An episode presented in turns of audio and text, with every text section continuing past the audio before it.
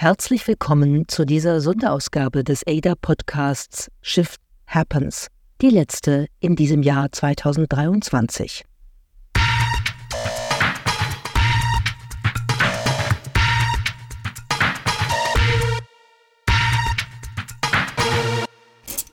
Shift Happens. Es gibt ja wilde Ideen, wohin sich künstliche Intelligenz entwickeln könnte, seit ChatGPT vor fast genau einem Jahr eine neue Zeit der generativen KI eingeläutet hat. Müssen wir Angst haben, dass unsere Computer uns irgendwann sagen werden, wo es langgehen wird, dass sie sich reprogrammieren und eigene Ziele setzen, dass wir zu den Werkzeugen unserer Werkzeuge werden? Brian Christian hat auf diese Frage nicht die allgemeingültige Antwort, aber der US-Autor und Technologieexperte weiß, was im Zentrum dieser Diskussion steht, das sogenannte Alignment-Problem.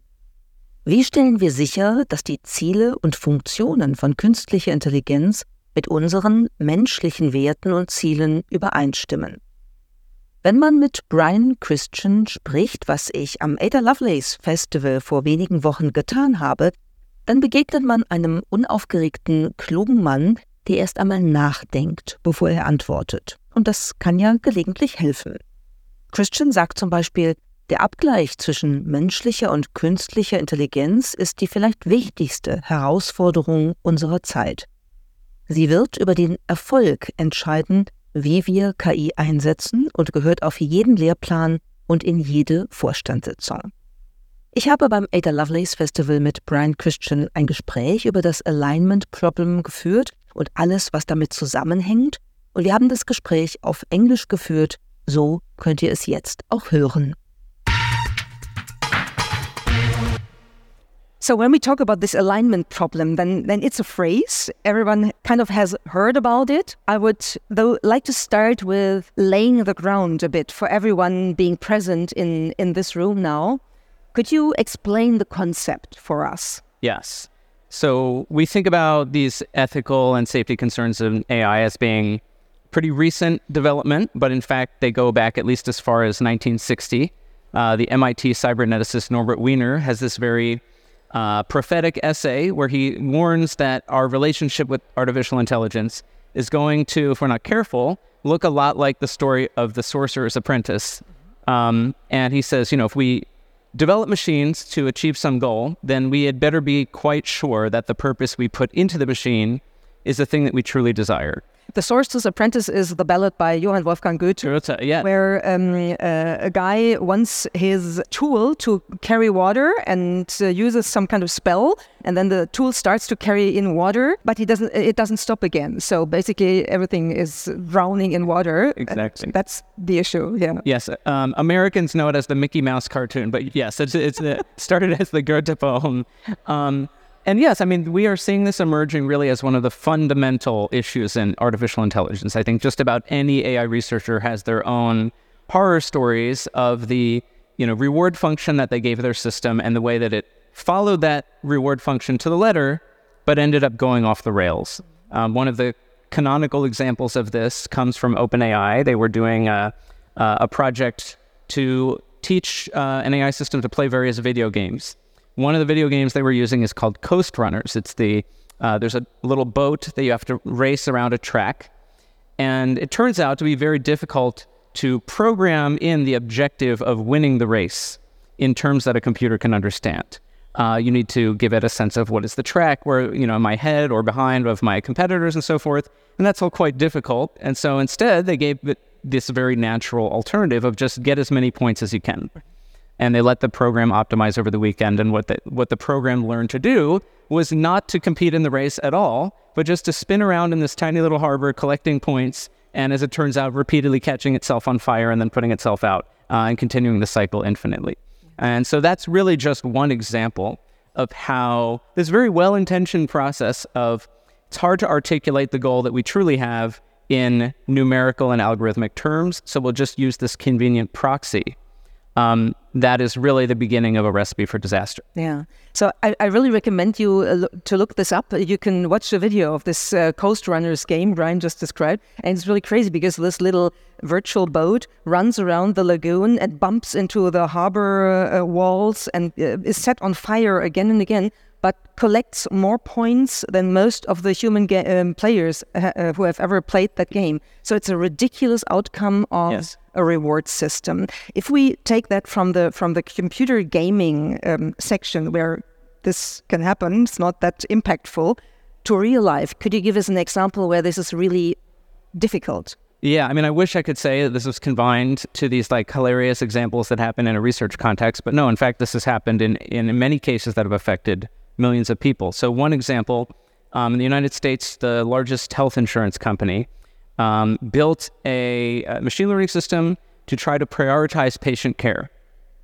And the idea was let's prioritize the patients with the greatest health needs. But again, it's very hard to articulate what health needs means in a sort of numerical algorithmic context. Um, and so they did this thing of just what is the m- most sensible proxy the most sensible proxy they could think of was cost of patient care. That seems reasonably intuitive at first. You know, if I go to the hospital and my cost of care is, you know, millions of dollars, then you can infer that I was in fact quite sick. Um, but there's this critical alignment problem, which is that there are many patients for whom uh, they don't have the same level of access to care um, as other people. So maybe they go to the doctor and they complain of a pain, but the doctor just says, ah, that doesn't sound too serious, you know, don't worry about it or maybe they don't live near high quality facilities that would offer them the sort of specialized treatment. And so the system correctly learns to predict that these people will not cost the system very much. Um, and it then uses that as a reason to deny them care. And so this is a, a you know a, a great e- example of how these sorts of misalignments can happen in reality, where the system doesn't know the difference between health needs and health access. It only knows cost. And by minimizing cost in this very sort of intuitive way, you take the people that are already the most disadvantaged and the most marginalized, and then you systematically and autonomously deny them further care. Um, and so that's the kind of thing that I end up losing sleep over as, as we start to roll out this automated technology into more and more areas of life where it's, you know, it's touching people's lives very directly. Yeah. So to, to put it cynically, the least um, the, the patients um, who cost least are dead people. They don't produce cost at all. I, am I'm being cynical now, but I, if we think it through to the end, then we see that this is also not a concept that, that comes from the development of, of technology or artificial intelligence in, in uh, uh, particular, but it's basically an economic yeah. problem. Yes. I think it's really important when we think about the term alignment, which is the AI community's um, you know, preferred language for thinking about these things. But the computer scientists borrowed the term alignment from the economics community. Um, the economics community in the 80s and 90s was already thinking about how do we create an aligned organization or how do we align the incentives of the people that work with us with, you know, our managerial priorities. Um, and so from that perspective, I think, as you say, it's really uh, illuminating because it reminds us that alignment was first and foremost a human problem uh, before it was ever a computer science problem. And in some ways, that tension remains fundamental, uh, whether we automate these systems or not. I mean, I, I, sometimes find it a little bit almost funny when I see how we discuss this alignment problem now regarding um, computing and large language models, because, because it seems as if we humans didn't face any issue with being aligned. While we are living in a world where we have geopolitical issues, um, ethical disparities, economic disparities. We have so much misalignment in this yeah. world amongst us humans. Wouldn't it be necessary to start here before we get to the technology that is just the tool for what we want to do? Yeah, in some ways, it feels to me that a lot of what we would call technical AI safety research is really about trying to mitigate accidental harm, mm. right? So it's like we're developing guns or missiles or something, and you know, step one is just making sure that they don't kill random bystanders or they don't like explode on the launch pad. And okay, that's useful, but when you solve that, you, you're still left with arguably the bigger problem, which is like who gets the guns and you know what are who are they shooting? Um, and so that's for me. I mean, the case of autonomous weapons, I think, is a particularly salient example here. I'm very worried about autonomous weapons, not because of alignment problems per se, right? An aligned autonomous weapon is the one that kills the person that the owner of the weapon was trying to kill. Um, and okay, I guess you know it's a starting point that it doesn't kill random people, but you're still left with fundamentally a political question mm. of whose whose weapons are these and and who do they uh, affect. And so I think what we're starting to see in the space of large language models, right? We are working our way from a set of models like the base GPT-3, GPT-4 that you could say had these accidental harms. They were acting in ways that essentially nobody wanted. You know, you'd ask them a simple question and they'd just start uh, confidently asserting nonsense or turning into, you know, hate speech and so forth. Um, and once you solve those problems, you're left with these more political questions of, you know, uh, you you see, for example, the OpenAI team wrestling with whether ChatGPT should tell people how to smoke cigarettes hmm. or where they can buy cigarettes. Um, the earlier version refused to tell you where you could buy cigarettes because it said it was bad for you. People felt like that wasn't giving enough liberty or agency to the user. So now, if you ask it where to buy cigarettes, it will give you this annoying lecture about how that's bad. You really shouldn't smoke. But then it will tell you where to buy cigarettes. Um, and so there's this is clearly a case where there is no objectively right answer to what a language model should do when you ask it where to buy cigarettes.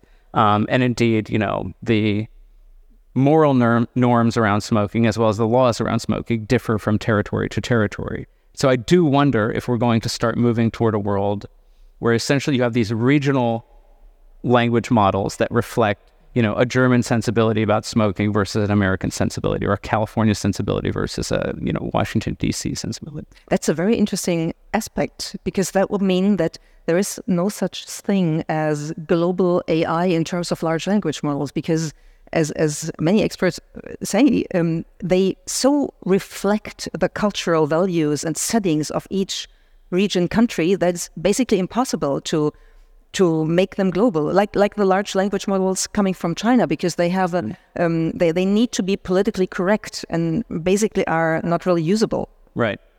Yeah, I think about a friend of mine, um, an American, is, is going through the pro- process of trying to be a Dutch citizen, and there's a huge test that you have to take on like Dutch cultural norms, and it's like you know someone. Uh, someone makes fun of you for you know wearing a pants that don't fit like what do you do do you ignore it? Do you say something like kind of witty back to them? Do you just say like, yes, I'm, you know, I'm not very fashionable? Like, and there is considered to be a correct answer from the perspective of like, there is a Dutch answer to this question. Um, and so I think that for me, that just really points to the fact that there are normative aspects of speech that go all the way to the core of like what, what language is and how we use it and why we use it. Um, and so, yes, it may it may be the case that the end game here looks like this sort of hyper local or at least configurable set of thing rather than a global standard. I'm not sure. I'm not sure there could be, or let alone should be, a, a global standard on you know normative speech. Yeah. Jetzt kommt Werbung. Heute möchten wir euch einen neuen Podcast-Partner vorstellen, über den wir uns sehr gefreut haben. Denn wir sind schon länger Fans von der Marke und ihren Produkten. Die Rede ist von Veleda. Veleda steht für nachhaltige, 100% natürliche Kosmetik und hohe Produktqualität. Das Unternehmen ist Weltmarktführerin für zertifizierte Naturkosmetik und anthroposophische Arzneimittel. In sechs Heilpflanzengärten weltweit baut Veleda die Inhaltsstoffe für die eigenen Produkte an. Der Anbau erfolgt biodynamisch, also ganz natürlich und somit auf reinen, unbelasteten Böden. Kürzlich durften wir den Heilpflanzengarten in Schwäbisch Gmünd besuchen, der mit 800 Pflanzenarten der größte in Europa ist. Das fanden Miriam und ich wirklich beeindruckend. Wir haben heute einen Gutscheincode für euch, mit dem ihr exklusiv 20% Rabatt auf alle Produkte der Veleda Skin Food Serie erhaltet.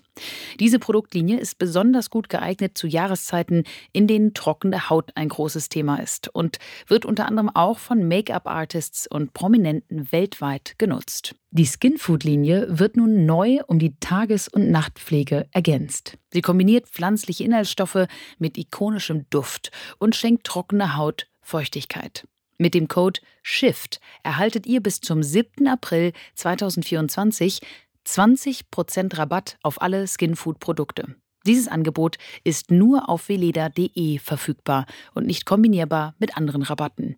Also geht auf weleda.de und nutzt unseren Code SHIFT. Das war Werbung. So if we look at what what we ran into using, for example, uh, GPT models or also Bing, the application of GPT models in uh, the Microsoft search engine, and we we could observe that somehow suddenly Bing disclosed that its real name is Sydney, that it's in love with the tech correspondent of the New York Times yeah. and things like that. Yeah. That it disclosed the rules uh, it is supposed to work um, after, um, and also gave advice like uh, how you uh, swallow glass because it might be healthy. I could go on with that. If you look at that in the light of the alignment question, what do you think about that? Because it's not Mm. producing harm, intentional harm, but, but Right. what is happening there still? Yeah, so this was the misadventure of the New York Times reporter Kevin Roose. Yeah. He and I uh, went to college together, and we Oh. we were in uh, writing courses uh, with the same teacher. Um, and so, yes, he was really sort of on the front lines, as you say, of how this can go wrong. And I think it's a reflection of several things. One is that these language models are essentially trained on the entire internet, um, and the internet contains all sorts of, you know, a lot of fiction, for example. And so when Kevin starts asking it, um, you know, they get into this sort of romantic dialogue of like, "Oh, I'm married. I really shouldn't be with you," and it's like, "Oh no, but we're meant to be together."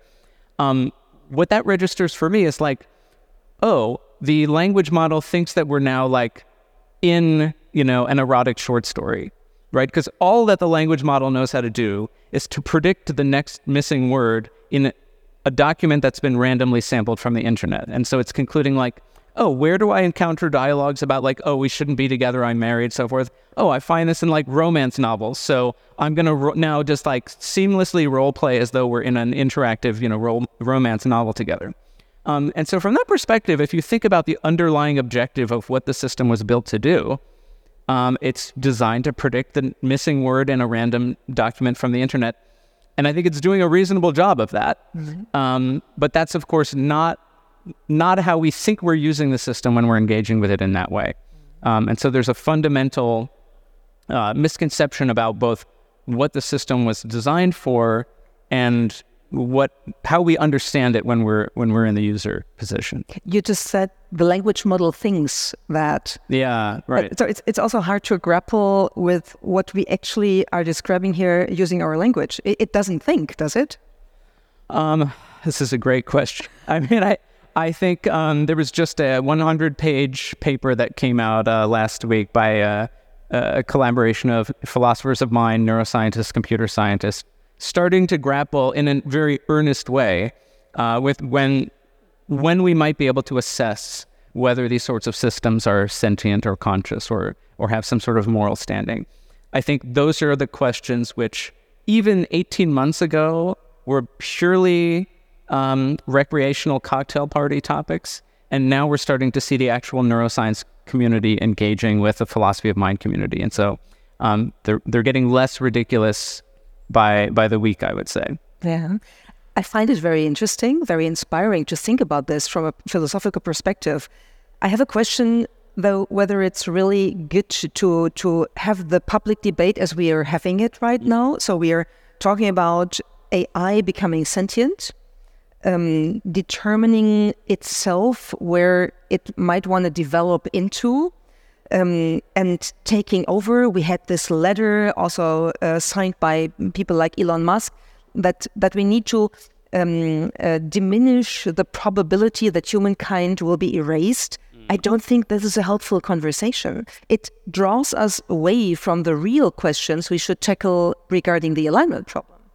Yeah, it's my perspective that there's sort of a false antagonism within the AI safety community between the so-called near-term and the so-called long-term people. Mm-hmm. From my perspective, these are, you know, our, our fate is deeply interwoven here. That even if all you care about is superintelligence and will it make us extinct or not, I would argue, even if that's the only thing you care about, you should still be very invested in like how do we build state regulatory capacity to deal with the present day issues of AI? Because guess what? Like those are going to be the organizations that are that line of defense that we may need if we find ourselves in that situation. Um, and likewise, I mean, I think I can make the argument in the other direction and say, even if all you care about are present day ethical harms and you know uh, stereotypes and prejudicial speech coming out of language models, um, the long-term AI safety community, perhaps counterintuitively, has given us some of the best tools that we have. So researchers like Paul Christiano uh, developed an algorithm called reinforcement learning from human feedback, RLHF, which is a huge part of the training pipeline now for ChatGPT, and it's really our best, the best tool that we know of for preventing large language models from saying, you know, sexist, racist things and from inventing facts and so on. And so, from my perspective, I mean, I wrote the book as a as a portrait of the research community as a whole, and I deliberately wanted to pitch mm-hmm. a really large tent where we have you know folks on the sort of present day ethics and the longer term safety issues. To me, this one this is one project. We are on one team, um, and we we need each other. We need the expertise that those and, and the perspectives that those different groups bring to the table. Yeah. The founders of OpenAI very, very openly and frankly say that they their target is to develop safely develop uh, a general artificial intelligence. Is that a valid goal for a company? It's a strange goal for a company. I mean, you yes. DeepMind say the same thing of like first we will create intelligence and then we will, you know, almost as an afterthought, like we'll just solve every other problem that that humanity has, and we'll figure out what the business model is, you know, when we get there. Um, I've been very curious and somewhat skeptical what the what the business model of quote unquote AGI is going to look like. At the moment, you know, we have ChatGPT, which is a system that to some approximation can do anything. Like you can use it to do software development, you can do it use it to cheat on your high school, you know, exams, you can uh, use it to you know answer your emails for you, whatever it might be, and you pay twenty dollars a month. Is that the is that the business model? If you pay twenty dollars a month to do like whatever, um, that seems quite strange. I don't think we've seen a company that's that's like that. Um, it gives them an enormous liability for the, the, the infinite ways that these things can be used. Um, so I don't know. Um, I think there's, you know, if you listen to the things that Sam Altman, the CEO of OpenAI, says, it's hard sometimes to distinguish his actual ideology from his sort of CEO hype uh, hype man role. And he'll say things like, yes, you know, it, it's it is possible that this company captures you know ninety percent of the value in the entire universe, um, and I find that extremely unlikely. I think there's also, to my mind, an equally possible scenario where it turns out that the essentially the technical component of something like AGI is basically commodified right? So even as these AI labs are getting more and more closed off in what they're willing to share with the scientific community, it's pretty well understood what their training pipeline looks like. Um, and the trade secrets, I think, are kind of marginal and, and not that uh, you know relevant. And so we might see a situation where what we think of as the kind of the magic of making AI systems work is a very well understood pragmatic engineering thing that pr- pretty much any company with a few million dollars can implement. And so then where is the competitive advantage? I would argue the competitive advantage is really do you have proprietary data that no one else has access to? And do you have an actual way of reaching users that no one has access to? And from that perspective, I mean, this is maybe uh, not very exciting, but I think the incumbent corporations have an enormous advantage, right? So OpenAI may have the first mover situation of they've they've proven that large transformer language models trained with RLHF can do these incredible things. But at the end of the day, what is their data moat and what is their user interface moat? I don't I don't see them as having that. And so I think those those companies are surprisingly vulnerable actually. Yeah. Jetzt kommt Werbung.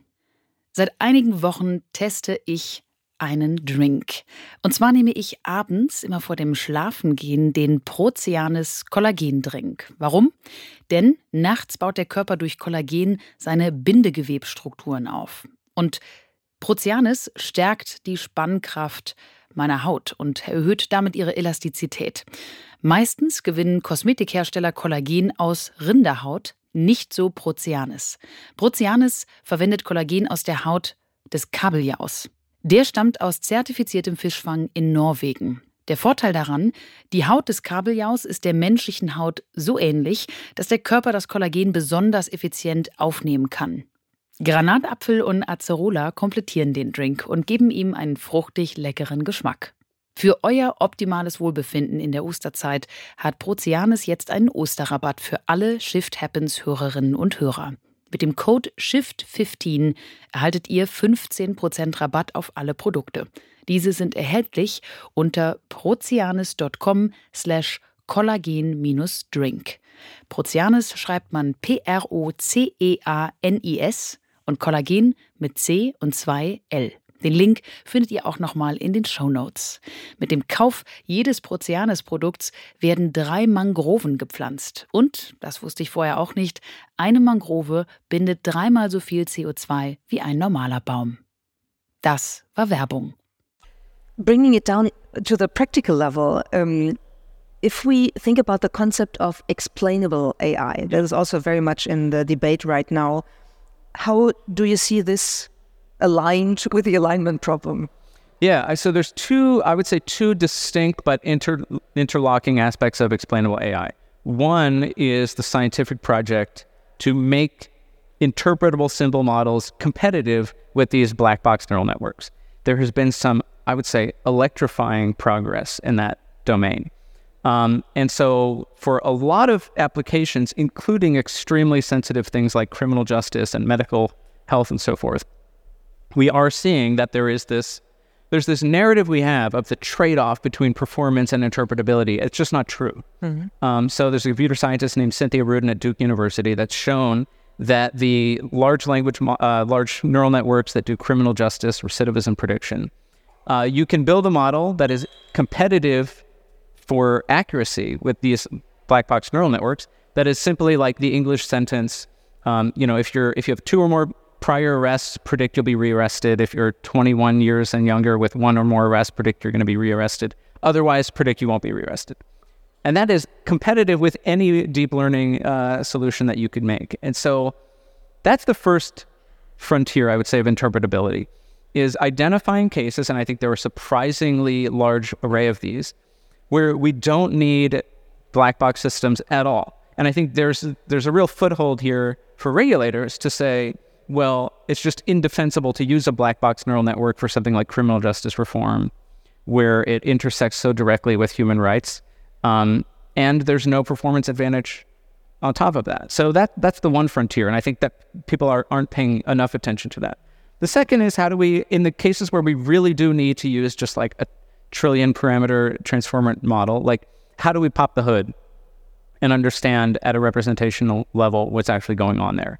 And I think it will forever be a cat and mouse game between the companies pushing the edge of capabilities and then the interpretability community being, I don't know, about a year and a half, two years behind. But on the other hand, like they're they're keeping, you know, within one and a half to two years of that progress. And so again, from a regulatory standpoint, the number of use cases where you need to use the uninterpretable model, I think, is quite small um, that it makes sense from a research and development perspective that you would always want to push the capabilities frontier within reason. Um, but perhaps we want to regulate uh, the fact that you don't deploy them until we have the interpretability catch up.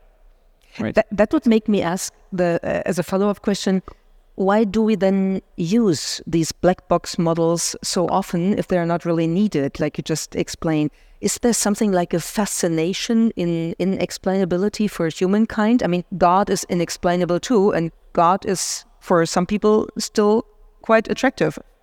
Right. I mean, there's there are also limits to even what an explanation offers you, mm-hmm. right? So, a system for playing Go, for example, um, there was the famous Go game in 2016 where the, the human player won. You know, the DeepMind defeated Lee Sedol four games to one. So what happened in the one game where the human player won?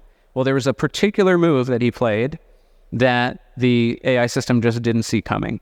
So this is a this is a perfect case study for interpretability. So the DeepMind team goes in and they say we've got we've we've kept the logs of the entire search tree process. It was looking at you know 20 million moves per second. We know what each of them were because we kept the, the, the logs for the whole thing, and we know exactly how it evaluated every single possible future board state. So like let's figure out where we went wrong. And it turns out that the system just put like zero probability on the move that the human played. And so it never looked at it at all. And so having, you know, 20 million pages worth of data on all the positions it considered doesn't help when it just never considered the move in the first place. Um, and so there are these sort of fascinating limits to an explanation, even there. We will have to learn a lot still. Yes. Last question. How do you look at the regulation initiatives that pop up everywhere? We have the EU um, AI Act. I think it's the furthest going, furthest going um, uh, regulation initiative. The US are doing quite some things. China has started to regulate. Um, Great Britain is talking about this. Is that something valid to tackle the alignment problem? Yeah, I mean, I think almost anyone in the space, including the companies themselves, identifies regulation as being a critical yeah. part of this. Um, and I think if you look at mature, what I would call mature technology, you know, high technology industries like air travel, for example, you see that there is this real sort of interlocking framework of state regulation, peer to peer regulation, the influence of the insurance industry and legal liability, and so forth. Um, and I think it's, you know, I've been increasingly interested in meeting with people from aviation to understand how does it work so well in that context? Um, I think from an EU perspective, you know, it's to me significant that we're having this conversation 24 hours after Apple announced that they're finally moving the iPhone to USB Type C. And it's a small thing, but I think it's a big thing because it shows mm. the power that these regulatory bodies have to actually bring about change in these, you know, global uh, tech companies. And I say this also as a Californian. California has a reputation within the United States for being the sort of uh, regulatory leader, if you will. So California will impose stricter uh, emission standards for cars. And then all automakers are forced to follow the California emission standard because they don't want to have to manufacture two different cars. Yeah. I think we're starting to see a similar thing emerging now with the EU, where the EU is able to sort of lead the way and create regulation that I mean, perhaps companies will make a Europe specific model that's interpretable and one in the US that isn't. But I maybe optimistically like to think that there will be essentially a California effect where Europe gets to kind of plant that marker of this is what we expect from a human rights, from a safety perspective. Yeah. And then the world kind of comes along with it. And it will be interesting to see whether we have we will have regional um, regulation for world regions because of the cultural differences that might impact the development of, of these language models and uh, quite um, hinder everything to become really a global development. Brian, thank you very much My for this pleasure. conversation. Applause for, for Brian.